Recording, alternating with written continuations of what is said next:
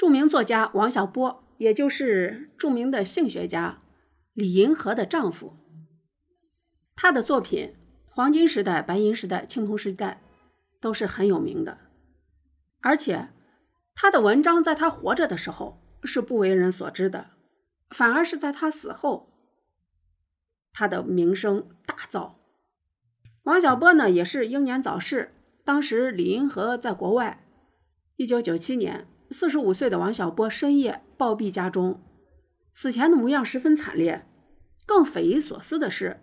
他的遗体被推进熔炉时，竟然卡住了。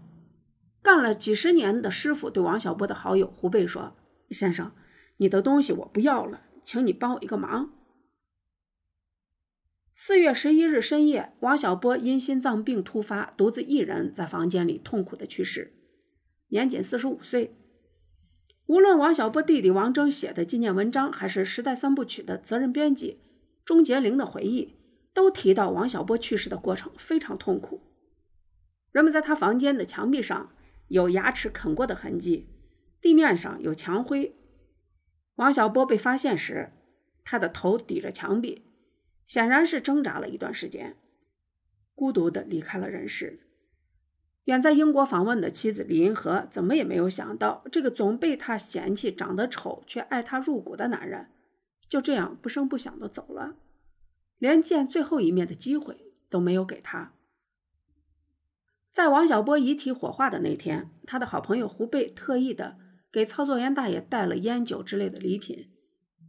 老大爷把东西收下后放好，然后熟练的按下了火化炉的操作开关，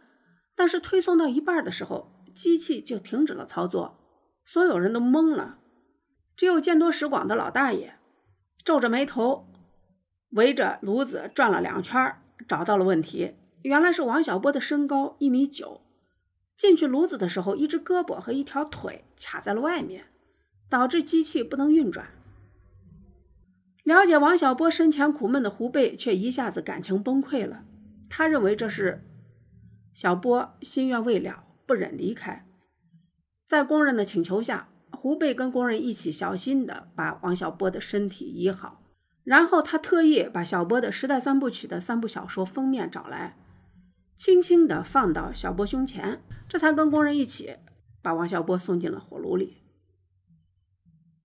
李银河归来后，怀着悲痛的心情，数次为他挑选墓地，一心想为有趣的丈夫挑选一个既独特又别致的安眠之地。